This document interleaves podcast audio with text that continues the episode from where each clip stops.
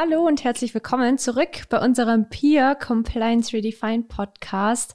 Mein Name ist Vanessa Müller, meine Stimme ist, glaube ich, bekannt. Mit dabei habe ich tatsächlich auch eine altbekannte Stimme für die, die schon länger dabei sind. Der Timo ist heute mal wieder da. Hallo von meiner Seite aus. Äh, ich freue mich, dass ich jetzt nach längerer Abwesenheit mal wieder teilnehmen darf im Podcast, aber ich glaube, meine Kolleginnen und Kollegen haben mich da sehr gut vertreten.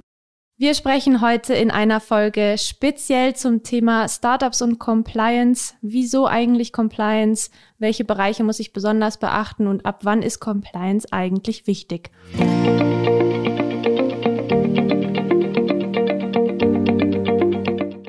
Timo, du bist selbst Gründer. Das äh, habe ich hier bei mir in Klammern noch stellen. Ich glaube deswegen oder aufgrund deiner eigenen Erfahrung hast du ziemlich viel Wichtiges mitzugeben in dem Thema, gerade wenn es um Gründung geht. Richtig, nachdem ich also schon seit meinem 14. Lebensjahr eigentlich der unternehmerisch neben der Schule und Studium anschließend unterwegs bin, hat man schon die ein oder anderen Erfahrungswerte doch äh, sammeln können und es ist doch immer ganz spannend und wichtig, auch das vielleicht weiterzugeben. Ich bin nicht Gründer, ich bin in Anführungsstrichen nur die rechte Hand vom Timo und kriege deswegen viel von seinen Gedanken und Erfahrungen mit. Wir zusammen versuchen heute mal dieses Thema Compliance etwas zu enträtseln und vor allem auch ein bisschen Verständnis dafür zu schaffen, ab wann das eigentlich wichtig ist und vor allem auch, welche Themen gerade bei Startups vor bzw. auch kurz nach der Gründung bereits schon wichtig sind. Bevor wir da einsteigen, Timo, äh, die altbekannte Frage, die wir, glaube ich, in jedem dritten Podcast klären. Was ist denn Compliance überhaupt? Ja, das ist gar nicht so schwer tatsächlich. Im Prinzip geht es bei Compliance um die Einhaltung von Normen, beispielsweise gesetzlichen Normen, also Gesetze, Verordnungen etc., aber natürlich gegebenenfalls auch internen Richtlinien, die man sich eben selber auferlegt, vor allem mit dem Blick jetzt auf mein Lieblingsthema wäre Datenschutz beispielsweise.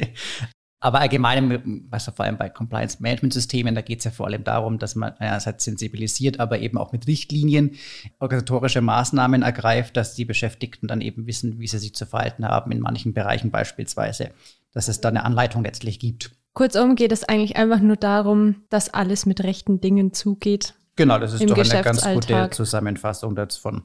Warum genau ist das jetzt eigentlich für Startups schon relevant? Meistens hat man da ja andere Dinge im Kopf. Man denkt an sein Produkt, man denkt daran, wie man das irgendwie verbessert, auf den Markt bringt, äh, all diese Themen. Warum genau Compliance? Warum sind denn da auch schon diese rechtlichen Anforderungen oder auch einfach Anforderungen, die man sich selber setzt im Unternehmen? Warum sind die da schon wichtig?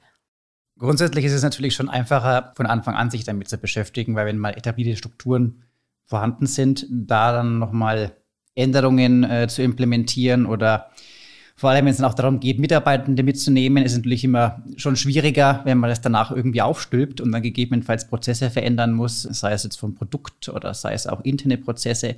Und insofern ist es natürlich schon von Anfang an immer einfacher, dann direkt diese Anforderungen irgendwie mit reinzunehmen und sich damit zu beschäftigen.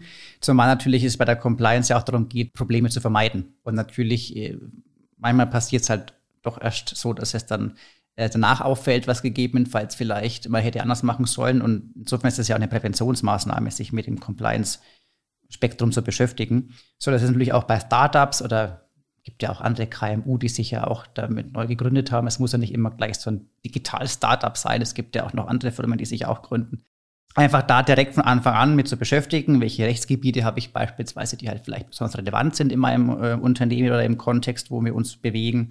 Und dann ist es eigentlich auch relativ easy, sowas weiter zu verfolgen oder dann auch zu entwickeln, wenn es halt dann auch mal größer wird, das, das Unternehmen. Ein Punkt hast du schon gesagt, der, glaube ich, tatsächlich auch nicht so bekannt ist oder an den oft nicht so richtig gedacht wird. Und zwar, dass Compliance gar nicht so viel mit irgendwelchen abstrakten Regeln zu tun hat, sondern auch einfach ganz, ganz viel mit der Kultur zu tun hat, die im Unternehmen herrscht. Und ich glaube, da wissen wir alle tatsächlich, wenn sich da erstmal was etabliert hat, dann ist es unfassbar schwierig, das wieder zu ändern, da Einstellungen zu ändern, Perspektiven zu ändern. Change Management ist ja ein riesiges Thema, wissen wir alle, wie kompliziert es sein kann. Und auch das ist, glaube ich, nochmal ein ganz wichtiger Grund, warum es gut ist, wenn man sich gleich von Anfang an damit beschäftigt, eben weil eine nachträgliche Korrektur viel schwieriger ist, als es gleich von Anfang an richtig zu lernen und zu machen. Eben, vor allem halt tatsächlich, wenn halt die Mitarbeitenden mit eingebunden werden müssen, was halt bei dem Thema eigentlich immer der Fall ist. Merkt man es bei unseren Consulting-Projekten im Startup-Bereich, aber auch im KMU-Bereich oder bei größeren Mittelständlern schon, dass es bei Änderungen, die jetzt Prozesse anbelangt, Arbeitsweisen, schon schwierig tatsächlich ist, wenn es dann heißt, wir haben das ja schon immer so gemacht, wieso muss ich es jetzt anders machen?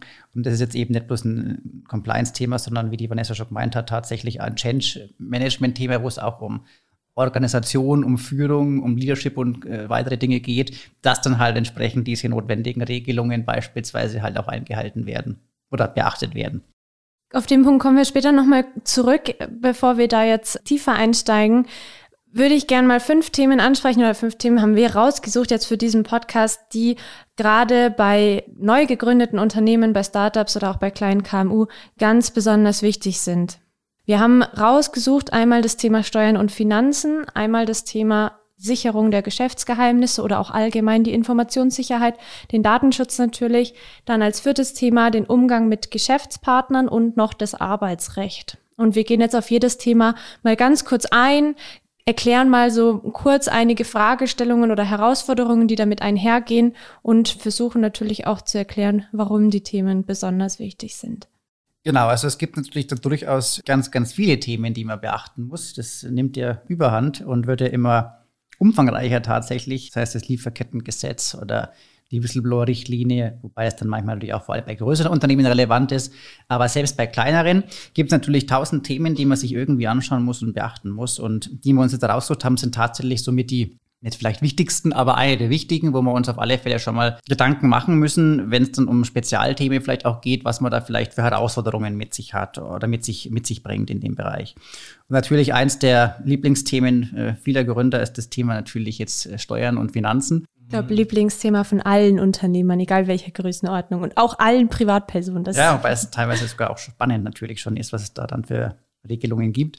Und natürlich gibt es ja solche Grundlagen wie die GOBD oder das HGB, Buchhaltungspflichten und so weiter, die man natürlich dann da beachten muss, dass das äh, entsprechend auch alles korrekt ist. Da hat man im besten Fall einen kompetenten Steuerberater an der Hand. Das ist natürlich bloß äh, wie in jedem Beruf auch nicht immer der Fall, dass man da seine kompetenten Ansprechpartner hat. Insofern ist die Auswahl des Beraters nicht bloß bei Unternehmensberatern immer sehr wichtig, dass man da schaut, sondern natürlich genauso wie in der Rechtsberatung oder eben auch in der Steuerberatung. Also bei Ärzten auch im privaten Bereich, da weiß man ja auch, dass dann der eine Arzt äh, das so sagt und der andere vielleicht anders. Das ist genauso im Bereich der Steuerberatung auch nicht anders, sondern dass es da schon sehr, sehr wichtig ist, wenn man sich damit eben nicht selber beschäftigt oder keine Ahnung von den ganzen Bereichen hat, die damit einhergehen, einen kompetenten Berater die Reihe zu holen, um Probleme auch zu vermeiden. Da geht es jetzt weniger um die normale Buchhaltung, das ist für die standardmäßig äh, Standardaufgabe für die Steuerberater Lohnabrechnung genauso. Aber es gibt da eben schon Fallstricke, die vor allem bei Gründern durchaus Probleme verursachen können.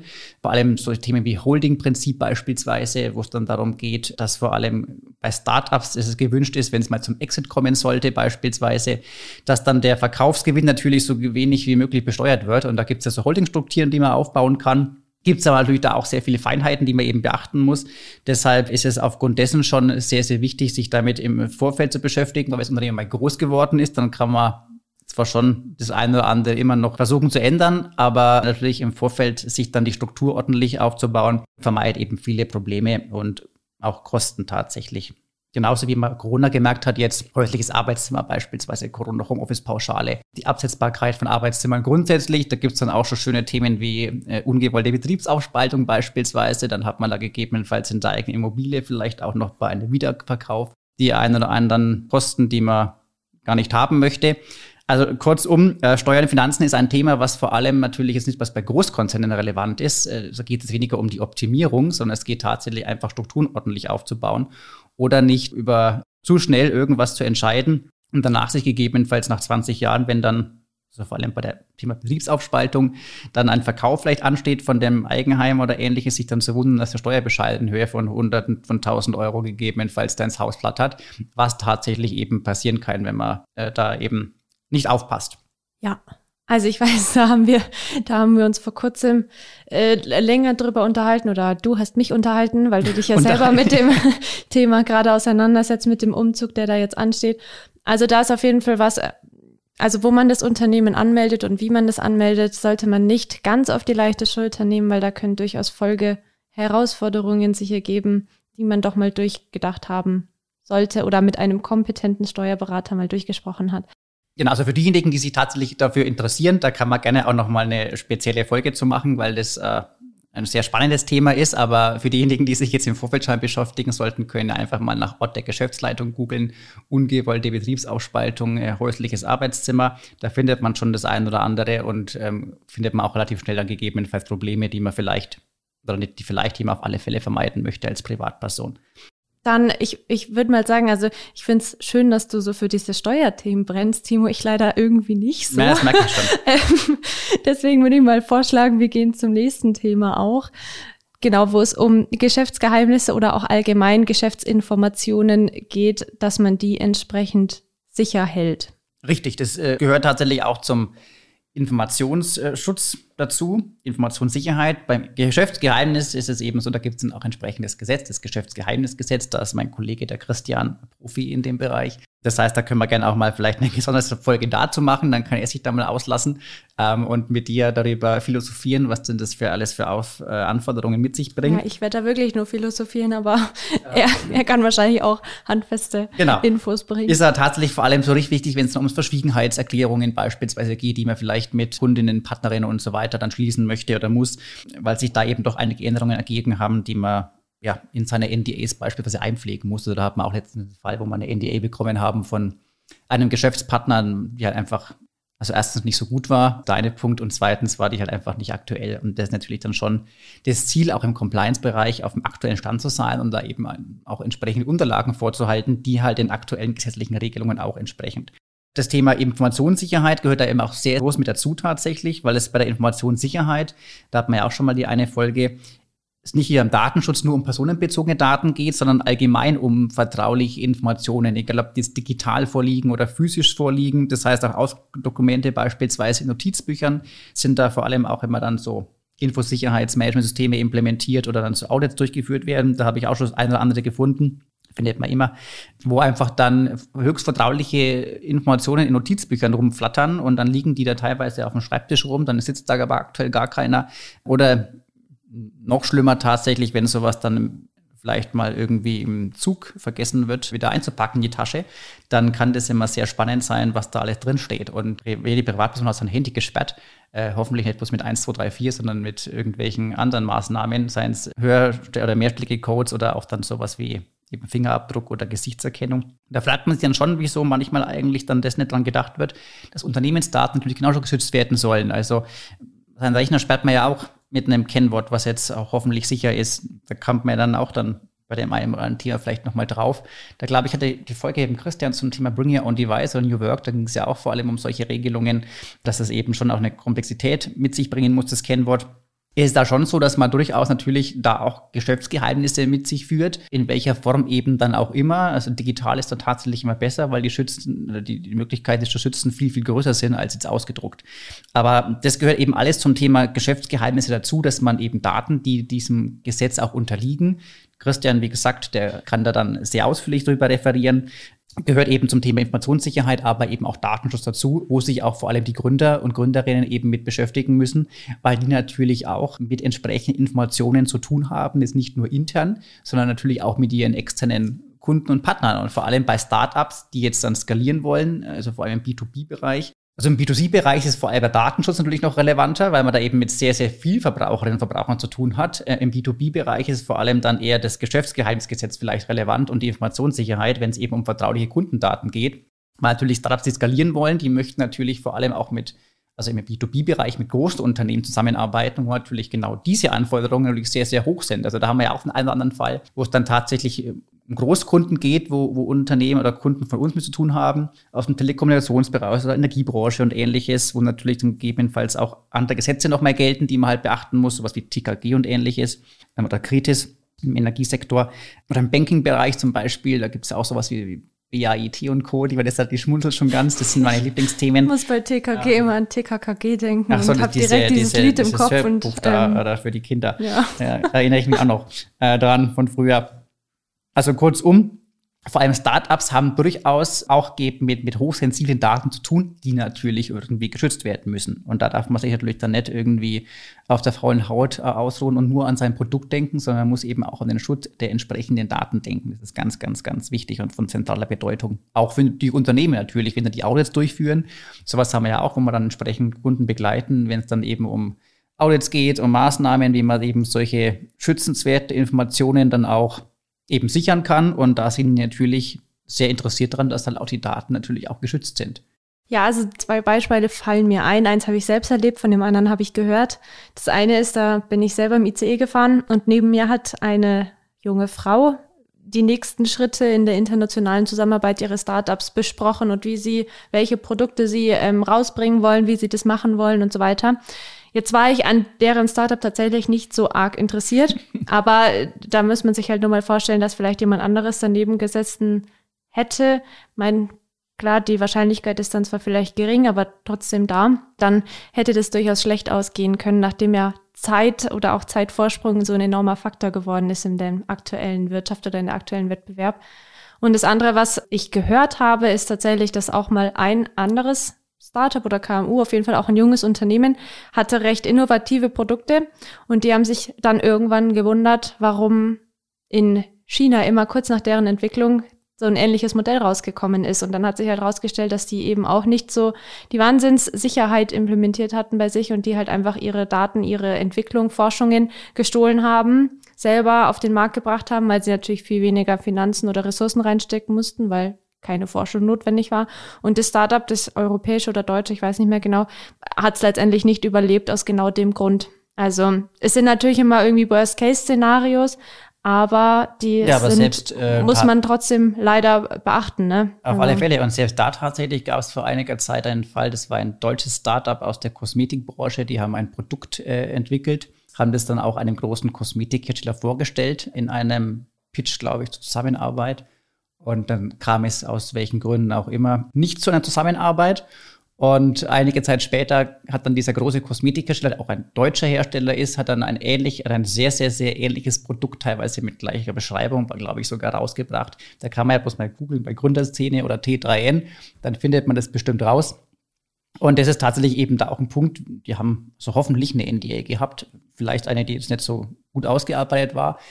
Aber man natürlich auch sagen muss, natürlich dann, um, so, um sowas vorzugehen, braucht man natürlich auch finanzielle Mittel. Also das ist natürlich auch so ein Punkt, ein Startup gegen den großen Kosmetikhersteller mit eigener Rechtsabteilung und äh, viel größeren finanziellen Möglichkeiten ist natürlich dann da auch schwierig. Umso aber, wichtiger, dass es erst gar nicht zu sowas kommt. Genau. Insofern, äh, aber tatsächlich habe ich auch da einen leider, also eigentlich lustig, aber auch eigentlich unlustigen Vorfall. Das war vor Jahren, da war ich auf einer juristischen Fortbildung wo aufgrund, nachdem es von der Fach Fachanwaltsordnung auch äh, anerkannt wurde, eben als Fortbildung für, für äh, ähm, Rechtsvertreter, was, da waren da ganz, ganz viele äh, Rechtsanwälte und Rechtsanwältinnen drin gesessen. Und in der Reihe vor mir war dann ein Kandidat, der hat dann auf seinem Rechner während, der, während dem Vortrag, fünf Tage die, die, die Veranstaltung, musste halt vielleicht doch mal arbeiten und hat dann während, des, während dem Workshop oder dem Vortrag dann Schriftsätze bearbeitet ohne eine Displayschutzfolie beispielsweise. Also die, die Kolleginnen und Kollegen außenrum, mich eingeschlossen, dann konnten da sehr, also war, war sehr interessant, was dann da bearbeitet wurde. Und ähm, natürlich ist es schon lustig, wenn man in der juristischen Fortbildung genau zum Thema Datenschutz und Infosicherheit sitzt und dann, dann genau da tatsächlich dann äh, eben Schriftsätze verfasst und beantwortet. Äh, Gab es dann auch die ein oder anderen Hinweise von den Nach Sitznachbarn, dass das doch vielleicht dann nicht so sinnvoll sei. Aber da hat dann jeder doch seine andere, äh, seine, seine, seine Meinung, wie dann vielleicht die Berufsordnung auszulegen ist, äh, oder der 203er StGB. Das ähm, mag dann ja selber beurteilen, aber es war tatsächlich eine sehr lustige und unlustige Situation zugleich. Du bist jetzt quasi schon zum nächsten Punkt rübergegangen, zum Datenschutz. Ich würde den tatsächlich auch kurz halten wollen. Ich hoffe, dass es funktioniert mit dir, Timo, bei deinem Lieblingsthema. Nachdem wir da jetzt schon so viele Folgen dazu haben und es ja jetzt kein ganz neues Thema mehr ist, eigentlich gut, die anderen auch nicht, aber trotzdem. Vielleicht hast du einfach ein, zwei praktische Beispiele, die du mitgibst, um das nochmal zu verdeutlichen, warum der Datenschutz so wichtig ist. Ja, jetzt muss ich aufpassen, dass ich da nicht mir ein Beispiel raussuche, was dann den Rahmen wieder sprengt.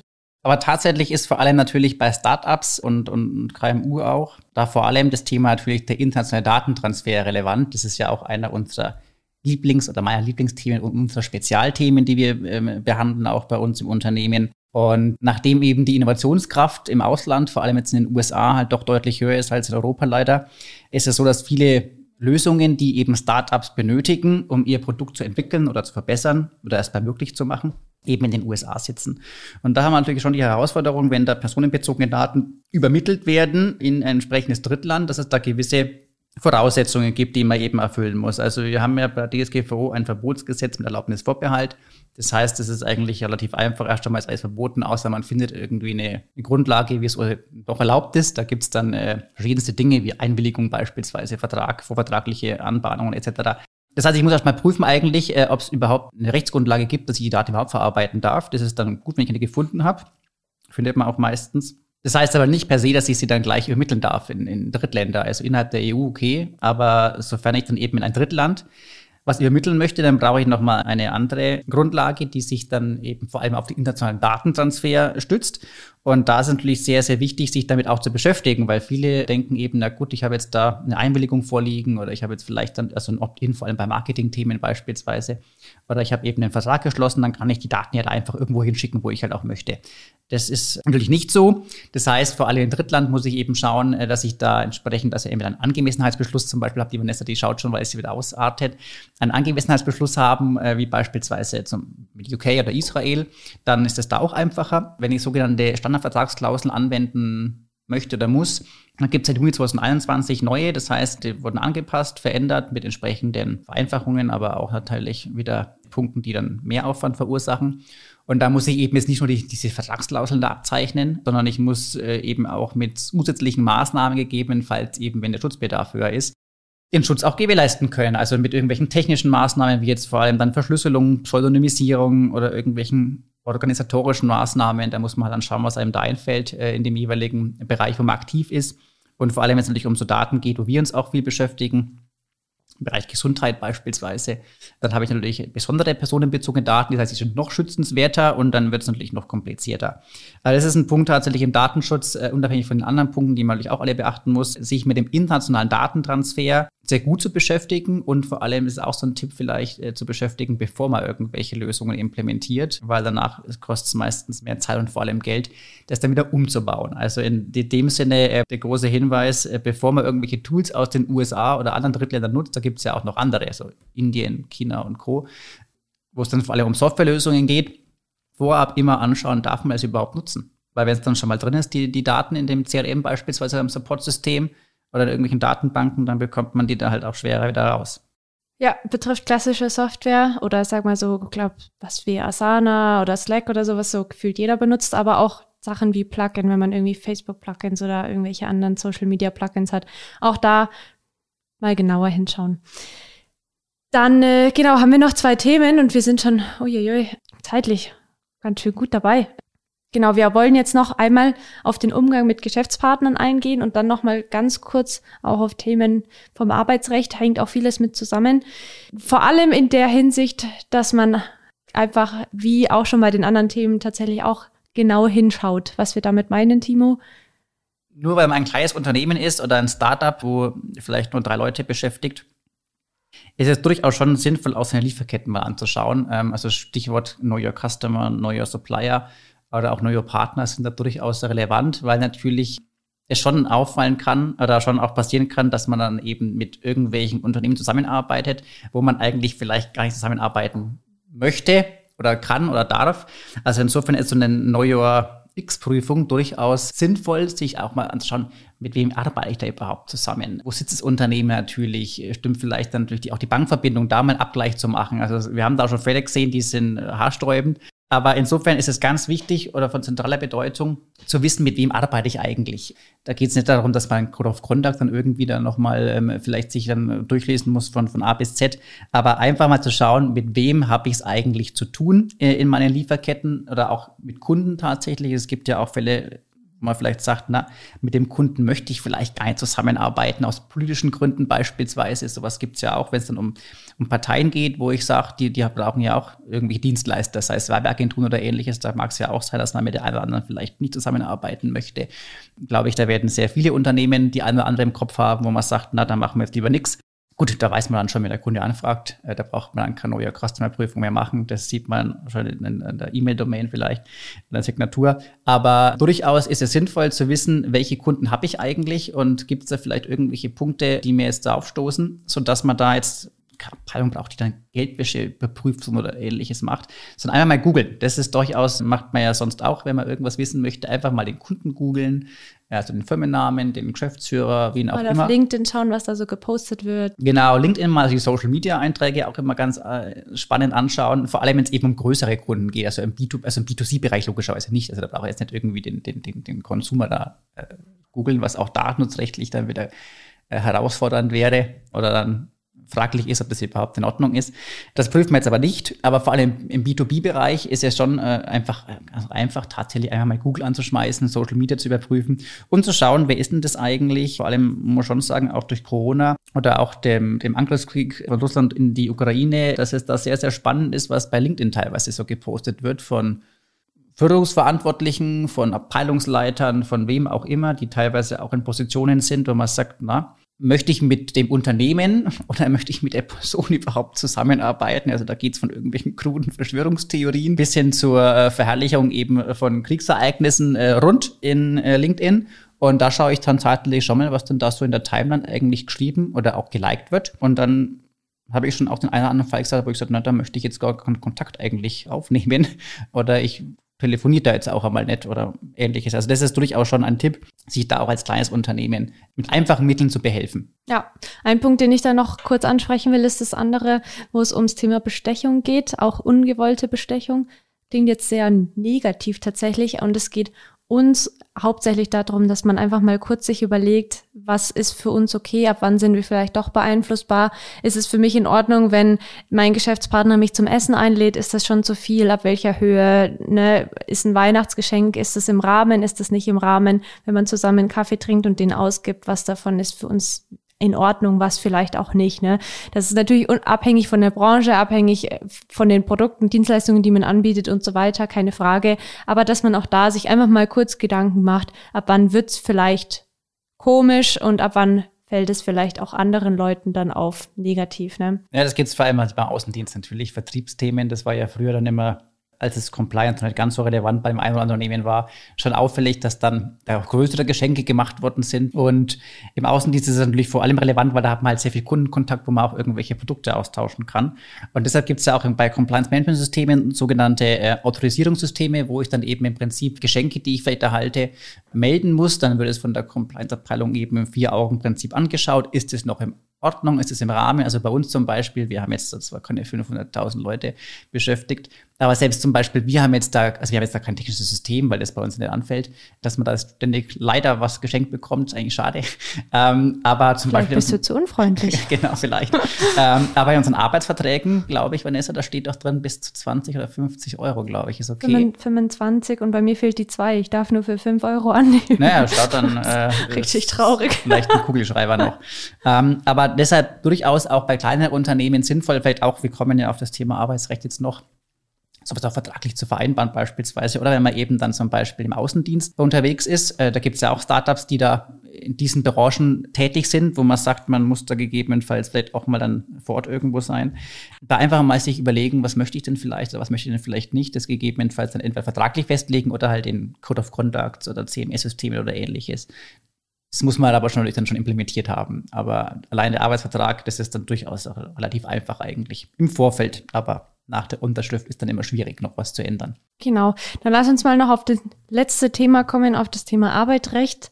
Vieles davon haben wir jetzt schon mal angeschnitten. Zwei Punkte, die uns immer wieder auffallen, ist das eine, dass man bitte, bitte vernünftige Arbeitsverträge schließt, die auch ähm, sagen wir mal, es gibt jetzt ein neues Nachweisgesetz zum Beispiel, das ist das eine, ne, dass die aktuell sind, aber dass auch die Arbeitsverträge an sich nicht einfach nur auf irgendein Blatt Papier mit einem Kuli schnell hingehudelt irgendwas oder so, sondern nee, alles schon vorgekommen, Timo, du lachst, ne? Aber ja, ja, nee, ich hab, wir haben ja den einen Fall auch, ähm, was dann durchaus äh oder auch nur mündlich, mündlich geschlossene Arbeitsverträge, da kann man im Nachhinein gar nichts mehr irgendwie regeln oder, oder nachvollziehen. Also da bitte macht vernünftige schriftliche Arbeitsverträge, ist ganz, ganz wichtig. Und ein Thema, das haben wir jetzt auch schon angeschnitten, ist die Zusammenarbeit mit Freelancern. Also so Stichwort Scheinselbstständigkeit. Kannst du wahrscheinlich noch mehr zu sagen? Ja, genau. Also tatsächlich zum Thema Arbeitsrecht mit den Arbeitsverträgen. Also nicht nur, dass wir jetzt auf Kundenseite schon das eine oder andere gesehen haben, was jetzt dann schwierig ist, aber tatsächlich auch sowas wie das Nachweisgesetz, was ja jetzt seit 1.8. glaube ich in Kraft ist. Da kann man auch den Blogbeitrag bei uns bei Webseite valviso.de, glaube ich, drauf, was das für Neuerungen äh, gibt, was man da jetzt für Mussanforderungen hat mit neu geschlossenen. Das kann man sich durchaus mal anschauen. Vor allem auch so 450 Euro Chopper beispielsweise, wo es dann um, oder es gibt jetzt die Erhöhung auf 520 ab dem 1. Oktober, wo es dann darum geht, auch dass die Minijob-Zentrale da auch Sachen gemeldet bekommen muss. Da geht es dann teilweise auch um die Stundenaufschreibung, dass dann eben man nicht genau nicht über die 520 Euro oder bis zum 30 äh, bis zum 1.10. über 450 Euro kommt. Und dann fallen ja ganz reguläre Sozialversicherungsbeiträge und Steuer an. Das heißt, es ist ganz, ganz wichtig, auch auf solche Verträge zu achten, wie sind da. Und dann vielleicht tatsächlich noch ein Punkt, vor allem in unserer heutigen digitalen Zeit, da unterschreibt man ja gerne was digital und schickt es dann rum. Und natürlich auch bei Arbeitsverträgen beispielsweise ist das natürlich vor allem aus Corona-Zeiten auch schwierig gewesen. Also bei uns beispielsweise auch. Werbungsgespräche führen wir ja auch, zumindest die Erstgespräche dann virtuell. Je nach Position kommt dann derjenige oder diejenige nochmal ins Haus. Aber da hat man auch schon den Fall tatsächlich, dass man sich eben dann schnell entscheiden wollte und musste. Und dann möchte natürlich logischerweise der Arbeitnehmer, die Arbeitnehmerin da auch mal die Sicherheit haben, dass man auch dann die Einstellung auch hat und wünschen dann den Vertrag vorab eben unterschrieben digital. Man schickt sowas ja eigentlich nicht mehr rum. Also vor allem die jüngeren Unternehmen. Ähm, das gibt ganz, ganz wenige. Aber da haben wir das Problem tatsächlich, dass natürlich das jetzt äh, halt ähm, keine Schriftform ist, wenn man digital was unterschreibt, mit einer Ausnahme, wenn man sogenannte qualifizierte Unterschriften nach der EIDAS-Verordnung hat. Das haben wir zum Beispiel. Das heißt, die Unterschriften, die wir setzen, digital, die entsprechen der Schriftform. Und da gibt es auch demnächst einen Artikel zu, wie sowas ist und was da die Unterschiede sind. Das heißt, bei Arbeitsverträgen ist es nämlich vor allem so, wenn ich befristete Arbeitsverträge abschließe und ich unterschreibe die digital, dann sind die unbefristet letztlich. Das heißt, derjenige oder die Arbeitnehmerin, der Arbeitnehmer freut sich dann nach zwei Jahren, also nach der Maximalbefristung, dass er gegebenenfalls unbefristet arbeitet, weil die digitale Unterschrift halt nicht der Schriftform entspricht. Also da muss man aufpassen, tatsächlich, wie unterschreibe ich eigentlich Arbeitsverträge, dass ich dann im schlimmsten Fall als Arbeitgeber nicht dann Probleme vielleicht danach bekomme. So dass es wir tatsächlich gemacht haben, wir haben zur Sicherheit, dass der Arbeitnehmer dann eben äh, da auch weiß, er ist angestellt, digital erstmal unterschrieben und dann wurde es eben nachträglich nochmal in Schriftform nachgeholt. Dann hatten da auch beide Seiten die Sicherheit. Also ganz, ganz wichtig. Da merkt man schon, dass das Arbeitsrecht dann noch hinterherhinkt, teilweise der Digitalisierung. Da gibt es auch tatsächlich eine schöne Podcast-Empfehlung von der Lage der Nation zum Thema Digitalisierung. Die können wir gerne in die Shownotes packen. War, war sehr amüsant. Also das äh, kann man auf, auf alle Fälle empfehlen, wenn es dann um die Digitalisierung in Behörden gibt, äh, geht und das Digitalisierungszukunftsgesetz, glaube ich, heißt das. Nee, Online-Zugangsgesetz, glaube ich, heißt es. Auf alle Fälle einfach mal reinhören, die Stunde. Genau, zum Thema Zusammenarbeit mit Freelancern, auch ganz wichtig, vor allem natürlich in der heutigen Zeit, äh, gab es früher auch schon, aber jetzt mit der Spezialisierung, wo man sagt, man holt sich doch vielleicht mal einen, einen Freelancer mit rein für Bereiche, wo man einfach nicht die, das eigene Know-how hat, da auch wieder die NDA schließen, bevor ich irgendwelche Daten übermittle, selbst Zugangsdaten. Also wenn wir Zugangsdaten für irgendwelche Systeme, welche auch immer es dann sind, übermitteln, wird da erst einmal eine Vertraulichkeitsvereinbarung geschlossen, dass dann natürlich diese Zugangsdaten, das sind ja auch vertrauliche Daten, da kann man ja auch gegebenenfalls auf Systeme, welche Natur auch dann immer, kommt ja darauf an, was man da dann mit dem gemeinsam machen möchte, schickt, dass man da einfach eine Vertraulichkeitsvereinbarung hat, was dann halt auch Rechte und Pflichten und so weiter sind und was halt auch passieren kann, wenn man halt dann noch irgendwas ausplaudert oder wenn die Daten dann irgendwo anders sind, wo sie nicht hingehören.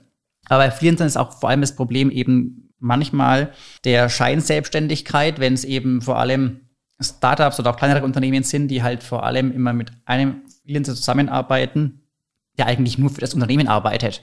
Also der im Prinzip eigentlich ein Mitarbeiter ist, aber der halt keinen ganz normalen Vertrag hat als Arbeitnehmerin oder als Arbeitnehmer, sondern halt einen Freelancer-Vertrag. Das hat dann die einen oder anderen Vor- und Nachteile auf beiden Seiten. Aber wenn tatsächlich eben bei einer äh, Sozialversicherungsprüfung, die ja bei Unternehmen alle vier Jahre turnusmäßig ansteht, auffällt, dass derjenige, der Freelancer eigentlich kein Freelancer ist, sondern halt ein Arbeitnehmer, dann spricht man von der sogenannten Scheinselbstständigkeit. Und das hat dann durchaus sehr, sehr große Auswirkungen fürs Unternehmen und für den Arbeitnehmer auch, sodass man hier auf alle Fälle aufpassen muss, dass man sich entweder als Unternehmen nicht bewusst für sowas ist nämlich sehr, sehr, sehr ungünstig, aber teilweise eben auch nicht unbewusst, weil es kann ja sein, dass der Freelancer einfach auch keine anderen Kunden hat. Das mag ja sein. Also es, die haben ja auch beschränkte Arbeitszeiten logischerweise. Ähm, das heißt, es kann sein, dass aufgrund dessen schon, weil einfach kein anderer Kundenstamm da ist oder weil einfach die Anforderungen so, so hoch sind, dass man eben zusammenarbeitet mit den Freelancern, dass der einfach gar nicht die Möglichkeit hat, mit anderen zusammenzuarbeiten. Dann rutscht man da sehr, sehr schnell in die Scheinselbstständigkeit rein, vor allem wenn es dann auch sowas wie Normalerweise ist derjenige weisungsfrei, örtlich, zeitlich beispielsweise. Und wenn dann der natürlich im Büro sitzt, einen eigenen Rechner hat, im besten Fall oder im schlechtesten Fall eigentlich ja eher eine E-Mail-Adresse des Unternehmens besitzt und dann damit arbeitet, gemeinsam Mittagspause macht und dann vielleicht noch irgendwelche Regeln unterschreiben muss zum Thema Datenschutz. Also das ist eigentlich gut, aber in dem Sinne schlecht, weil dann sieht es eben die Rentenversicherung zu Recht als eigentlich Arbeitnehmer an. Und dann Heißt, er muss Sozialversicherungsbeiträge nachzahlen, Arbeitnehmer, Arbeitgeberbeiträge. Also es ist auf alle Fälle nicht schön, gegebenenfalls noch Lohnsteuer und so weiter. Und der Arbeitnehmer, äh, nee, der Freelancer hat eigentlich dann das Glück oder Glück, Pech, je nachdem, wie man es dann auslegen möchte, dass er als Arbeitnehmer gilt und dann auch Anrecht auf einen ganz normalen Arbeitsvertrag hat. Sprich Urlaub, Krankheit und wenn er dann zum Beispiel, wenn es festgestellt wurde, dass es eben von Anfang an ein Arbeitsverhältnis eigentlich ist, dann mag das schon sein, dass auch dann der Urlaub der letzten x Jahre, seitdem man eben Zusammenarbeit gegebenenfalls gewährt oder ausgezahlt werden muss. Also da kann dann schon äh, durchaus die Summe zusammenkommen. Plus, der ist dann auch unbefristet angestellt, ungewollt. Und das muss man sich überlegen, ob man da dieses Problem eben dann in Kauf nehmen möchte. Sodass es ganz, ganz wichtig ist, wie ich mit Zusammenarbeit mit Freelancern gestalte. Da bringt es auch nichts. Da gibt es auch mal manche, die kommen auf die Idee, dann in ihren Verträgen mit den Freelancern äh, reinzuschreiben, es handelt sich auf, äh, ausdrücklich um einen Freelancer-Vertrag. ja, wenn dann trotzdem die Wahrscheinlichkeit groß ist, dass das halt eher ein Arbeitnehmer äh, ist, dann ist das völlig egal, was da drin steht. Dann zählt halt einfach die Sachlage, die sich da darstellt.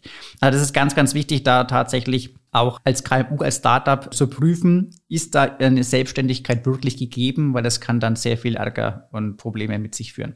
Ich schaue jetzt gerade so ein bisschen auf die Zeit. Ich würde vorschlagen, Timo, wir haben das Ganze ja eh als ein Zweiteiler geplant. Ich fasse mal ganz kurz zusammen, was jetzt so ein bisschen das war, was wir in diesem ersten Teil besprochen war, haben. Und zwar, dass es bei Compliance darum geht, dass man eben alle gesetzlichen Regelungen und Anforderungen beachtet, aber eben auch die, die man sich intern auferlegt, wo man sagt, man geht vielleicht über die gesetzlichen Anforderungen heraus aus anderen Gründen. Und dass es vor allem auch für Startups bereits wichtig ist, sich von Anfang an damit zu beschäftigen, weil eben, wenn erstmal sich so ein paar Gewohnheiten eingeschlichen haben, weiß jeder, wie schwierig das ist, das quasi so zu verändern, dass man wieder sagen wir, in die richtige Richtung kommt. Wir haben fünf Themen, die bei Startups oder bei jungen Unternehmen oder auch Vorgründungen schon besonders wichtig sind. Das eine sind Steuern- und Finanzthemen. Dann geht es darum, dass Informationen und Geschäftsgeheimnisse möglichst sicher sind.